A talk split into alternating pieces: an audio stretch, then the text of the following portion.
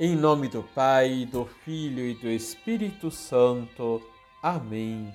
Paz, Paz e, oração. e oração. Olá, tudo bem com você? No horizonte da fé, só Deus pode dar sentido às nossas dores e lutas. Não tenha medo. Com Deus venceremos todas as batalhas. Não se esqueça de curtir o nosso Liturgia, Liturgia diária. diária.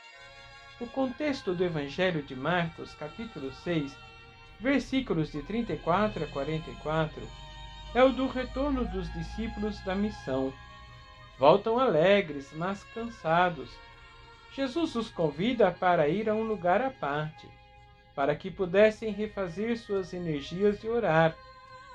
Partiram de barco, e muitas pessoas viram-os partir, pois muitos o conheceram e correram para onde iam, a pé, de todas as cidades, e ali chegaram primeiro do que eles, e aproximaram-se de Jesus.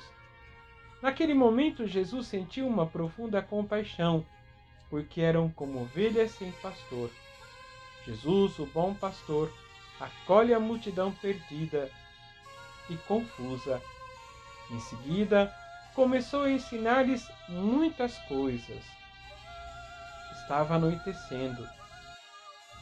Os discípulos sugerem que Jesus despeça a multidão para irem às vilas e cidades comprar alimentos.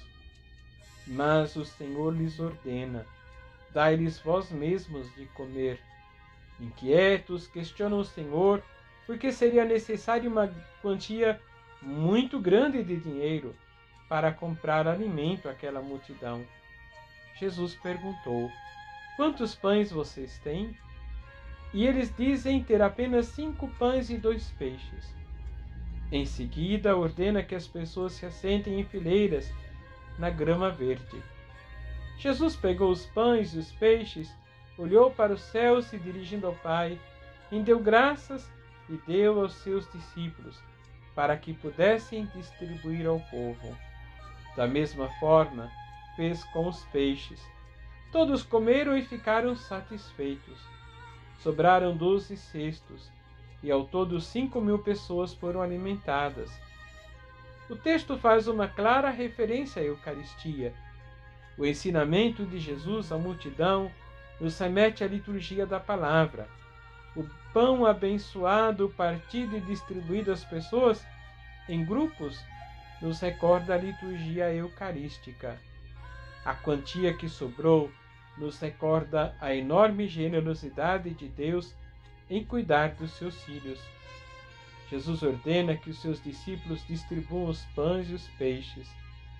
E é desta forma que ele entra na vida das pessoas hoje, por meio daqueles que se colocam ao serviço do reino, quer seja no ministério ordenado ou no serviço missionário da igreja.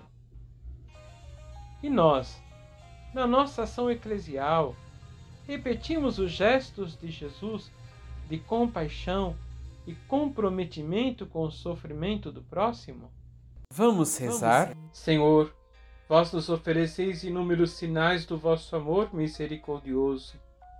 Dai-nos sempre alimentados pela vossa palavra e Eucaristia. Fazemos sempre o que é certo. Isso vos pedimos por Cristo nosso Senhor assim seja. Abençoe-vos o Deus Todo-Poderoso, Pai, Filho e Espírito Santo. Amém.